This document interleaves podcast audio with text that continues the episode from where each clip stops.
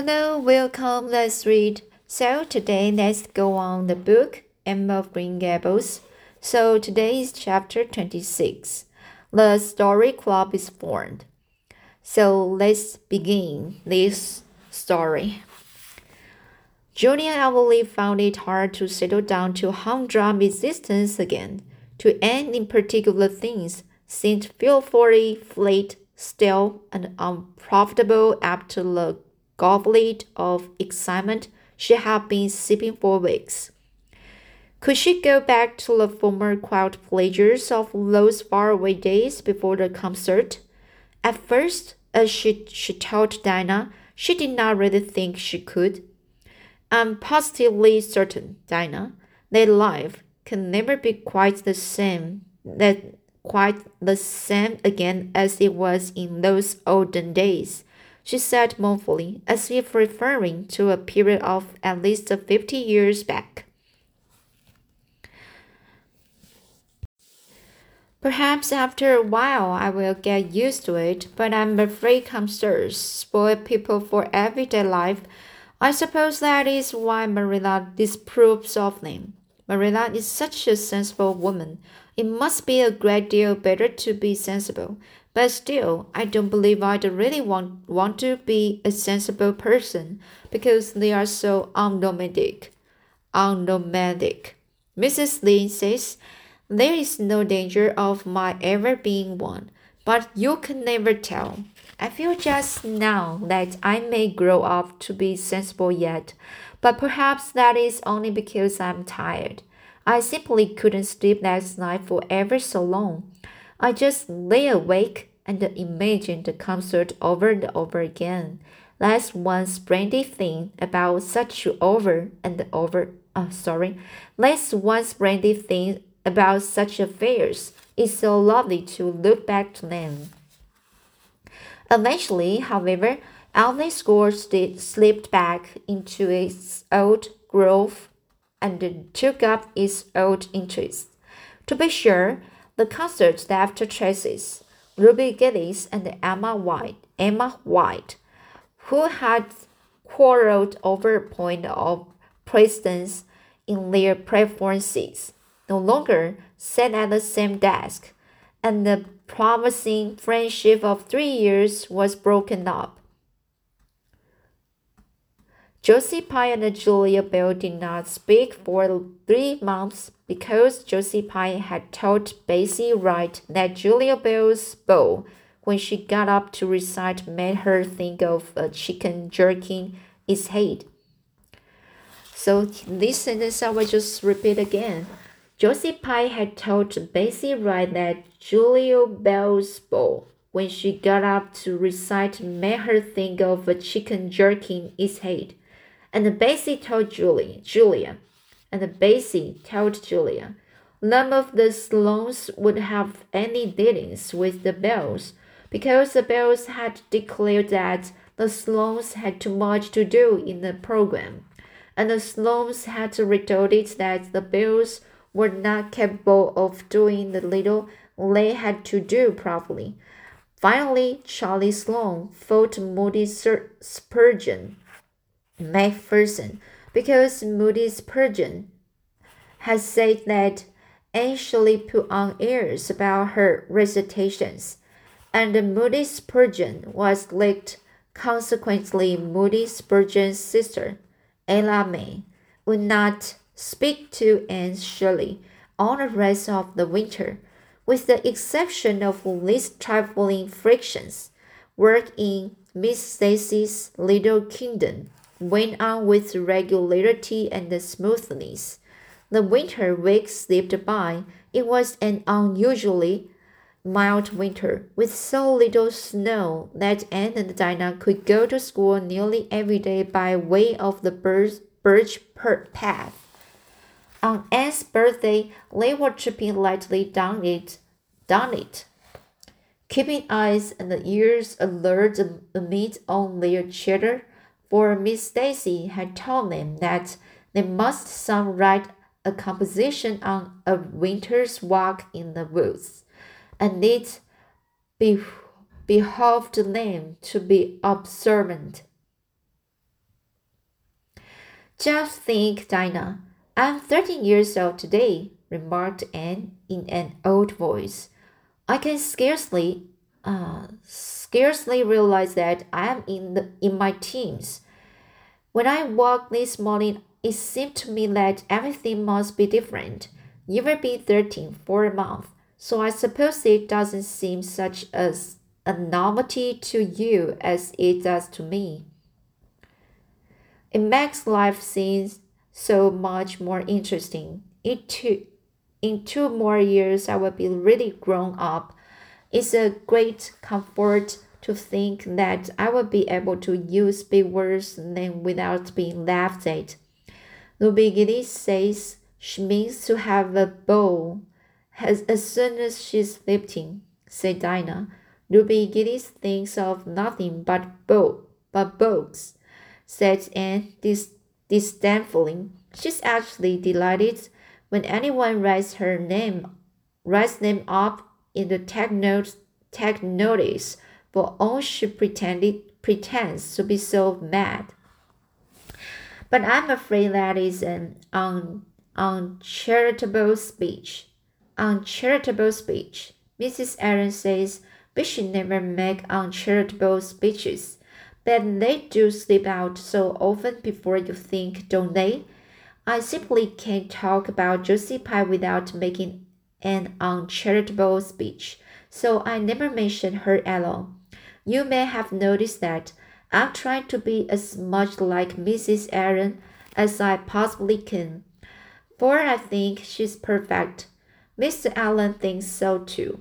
Mrs. Lynde says he just worships the ground she shakes on, and she doesn't really think it's right for a minister to set his affections so much on a mortal being. But then, Dinah, even ministers Ministers are human and have their besetting sins, just like everybody else.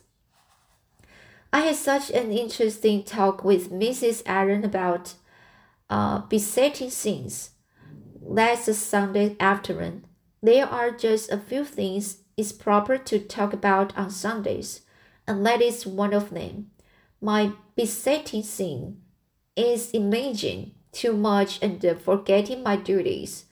I'm striving very hard to overcome it. And now that I'm really 13, perhaps I will get on better.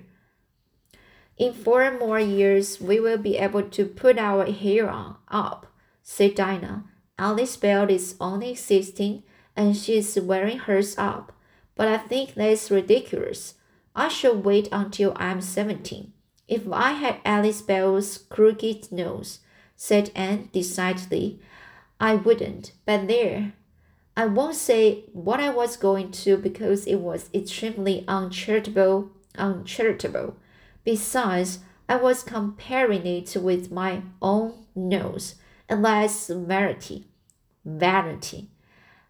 I'm afraid I think too much about my nose ever since I heard that comp ever since I heard that comp- compliment about it long ago. It really is a great comfort to me. Oh, Dinah, look, there's a rabbit.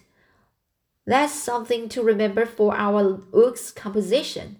And we think the woods are just as lovely in winter as in summer. They are so white and still as if they were asleep and dreaming pretty dreams. I won't mind writing late composition when its time comes, sighed Dinah.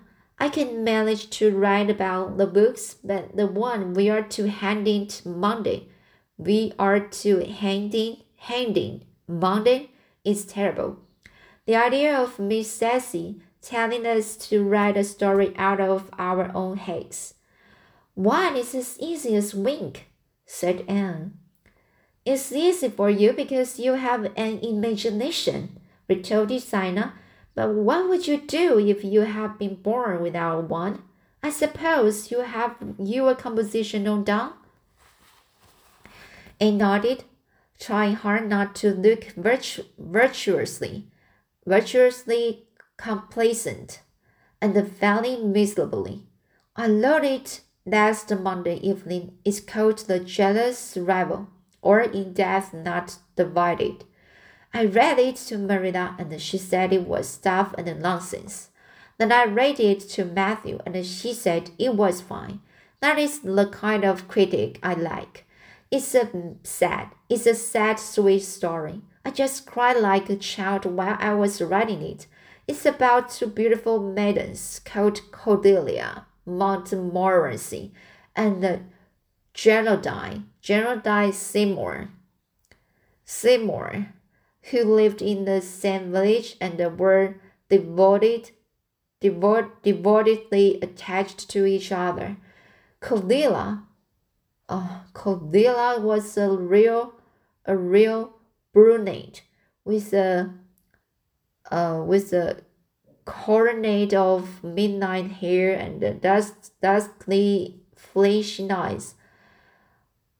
Uh, Geraldine was a queenly brown, brown with hair like a spun gold and uh, velvety purple eyes. I never saw anybody with purple eyes, said Dinah dubiously. Neither did I. I just imagined it. I wanted something out of common.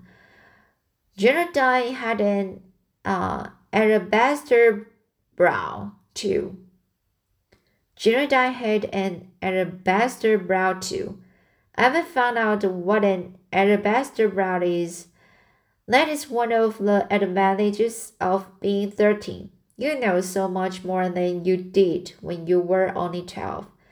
Well, what became of Cordelia and the, and the? Asked Dinah, who was beginning to feel rather interested in their fate. They grew in beauty side by side until they were sixteen. The bird tamed the, the deer came to their native native native village and fell in love with the fair Geraldine. He saved her life when her horse ran away with her in the carriage, and she fainted in his arms, and he carried her home for three miles. Because you understand, the carriage was all smashed up.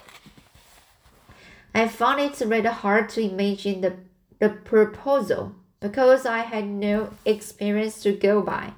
I asked Ruby Gillis if she knew anything about how men proposed because I thought she'd likely be an authority on the subject, having so many sisters married. Ruby told me she was hit in the whole pantry when Milken, Milken, Malcolm Andrews proposed to her sister Susan. She said Malcolm told Susan that his dad, his dad had given him the farm in his own name, and the man said, What do you say, darling Pete, if we get hitched this fall? And Susan says, Yes, no, I don't know, let me see. And there they were engaged as quick as that. But I didn't think this sort of a proposal was a very romantic one, so in the end, I had to imagine it out as well as I could. I made it very flowery and uh, poetical, and uh, Bertrand went out his knees. Ruby Gillis says it isn't done nowadays, Geraldine accepted him in a speech the page long. I can tell you, I took a lot of trouble with that speech. I rewrote it five times and I look upon it as my masterpiece. Bertrand gave her a diamond ring, a diamond ring and a ruby necklace, and told her that told her they would go to Europe for a wedding tour. For he was in immensely wealthy. But then, alas, shadows began to darken over their path. Cordelia was secretly in love with Bertrand herself, and uh, when Geraldine told her about the engagement, she was simply furious, especially when she saw the necklace and the diamond ring. All her affection for Geraldine turned to bitter hate and she vowed that she should never marry Bertrand, but she pretended to be Geraldine's friend the same as ever. One evening, they were standing on the bridge over a rushing, turbulent stream. stream. And the Cordelia, thinking they were alone, pushed the Dai over the brink, over the over the brink with a wild mocking. Ha ha ha! But the matron saw it all, and he at once plunged into the current, exclaiming, exclaiming, I was sadly my peerless General but alas, he had forgotten he couldn't swim, and they were both drowned, clapped in each other's arms. Their bodies, their bodies were washed ashore soon afterwards. They were buried in the one grave, and their funeral was most imposing. Dinah, it's so much more romantic to end a story off with a funeral than a wedding. As for Cordelia, she went insane with remorse and was shut up in the lunatic asylum. I thought that I thought that was a poetical retribution for her crime. How perfectly lovely, sighed Dinah who belonged to Matthew's School of Critics. I don't see how you can make up such thrilling things out of your own head, Anne. I wish my imagination was as good as yours. It would be it would be if you'd only cultivate it, said Anne chillingly. I've just thought of a plan, Dinah. Let you and I have a story club on your own and write stories for practice. I will help you along until you can do them by yourself. You ought to be cultivate your imagination, you know. Miss Stacy says so.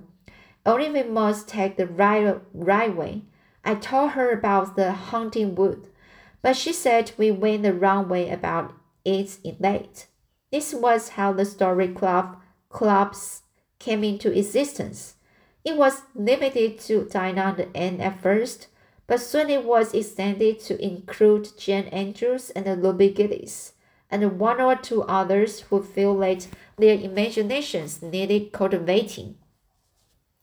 No boys were allowed in it, although Gillis opined, what is a, a, opined that their admission would make it more exciting and each member had to produce one story a week. It's extremely interesting, Anne told Marilla. Each girl has to has to read her story out loud, and then we talk it over. We are going to keep them all secretly and have them to read to our descendants. We each write under a nom de plume. Mine is Rosamond. Rosamond Mount Montmorency. All the girls do pretty well. So this is really we each write under a nom de plume.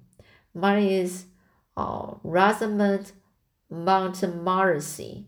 All the girls do pretty well. Ruby Gillis is a rather sentimental. She puts too much love making into her stories, and you know, too much is worse than too little. Jen never puts any because she says it makes her feel so silly when she has to read it out aloud. Read it out aloud. Jane's stories are extremely sensible. Then Dinah puts too many murder, murders into hers. She says most of the time she doesn't know what to do with the people so she kills them off to get rid of them. I mostly always have to tell them what to write about, but that isn't hard, for I've millions of ideas. I think this story writing business is the foolishest yet, scoffed Marilla. You will get a pack of nonsense into your head and waste time that should be put on your lessons. Reading stories is a big love, but writing them is worse. But we're so careful to put a moral into them all, Marilla, explained Anne. I insist on upon that. All the good people are rewarded and all the bad ones are suitably punished. I'm sure that must have a wholesome effect. The moral is the great thing. Miss Aaron says so. I read one of the stories stories to to him, and Mrs. Aaron and they both agreed that the moral was excellent. Only they laughed in the wrong places, and that gets better when people cry. Jem and Ruby almost always cry when I come to the pathetic parts. Dinah loved her Aunt Josephine after our club, and her Aunt Josephine wrote about though back that we were to send her some of our stories. So she copied out four, four of our very best and sent them. Miss Josephine Barry wrote back that she had never read anything too amusing in her, in her, uh, so amusing her in her in her life. They kind of puzzled us because the stories were all very pathetic and almost everybody died. But I'm glad Miss Barry, Miss Barry them. It shows our club is doing some good eerie, eerie the world. Mrs. Aaron says that ought to be our object in everything. I do really try to make it my object, but I forget so often when I'm having fun. I hope I should be a little like Mrs. Aaron when I grow up. Do you think there's anything prospect of it, Marilla? I shouldn't say there was a great deal, was Marilla's encouraging answer. I'm sure Mrs. Aaron was never such a silly, forgetful little girl as you are. No, but she wasn't always so good as she is now either, said Anne seriously. She told me so, so herself. That is, she said she was a dreadful mischief when she was a girl and was always getting into scraps. I feel so encouraged when I heard that. It is very wicked of me, Marilla, to feel encouraged when I hear that other people have been bad and mischief and mischievous and the mischievous. Mrs. Lynde says it is. Mrs. Lynde says she always feels shocked when she hears of anyone ever having been naughty no matter how small they were. Mrs. Lee says she once heard a mister confess that when he was a boy, he stole a strawberry tart out of his aunt's pantry, and she never had any respect for late Mister Minister's minister again. Now, I wouldn't have felt that way. I'd have thought that it was real noble of him to confess confess it. And I'd have thought what an encouraging thing it would be for small boys nowadays who do naughty things and are sorry for them to know that perhaps they may grow up to be misters in spite of it. That's how I'd feel, Marilla. The way I feel at present, Anne, said Marilla, is that it's high time you had those dishes washed. You've taken half an hour longer than you should with all your chattering. Learn to work first and talk afterwards. Alright, so let's the chapter 26. So it's a very interesting uh, to uh, listen to the children with uh, many uh, various various imagination.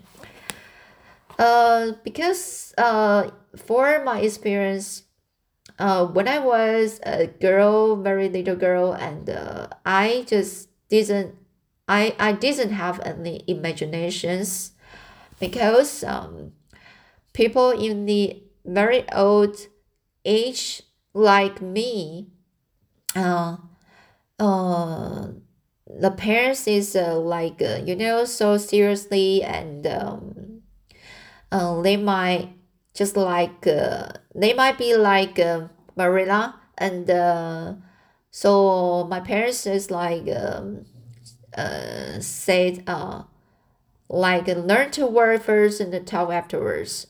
And uh, even I didn't have any ch- chance to to to share about my anything about the imagination. So that's really hard to express ourselves and what I what what we thought about the everything anything. So it's quite hard to to to develop the imagination of course when the especially when a very uh very uh, traditional society.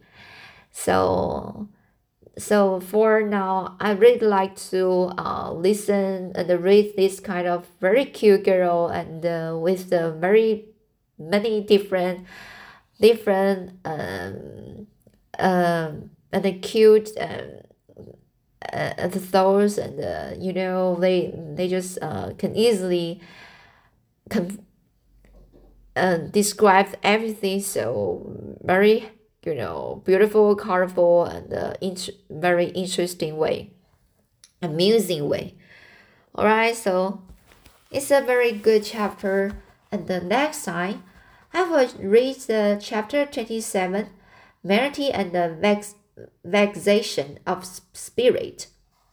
Alright, so let's see and see you next time.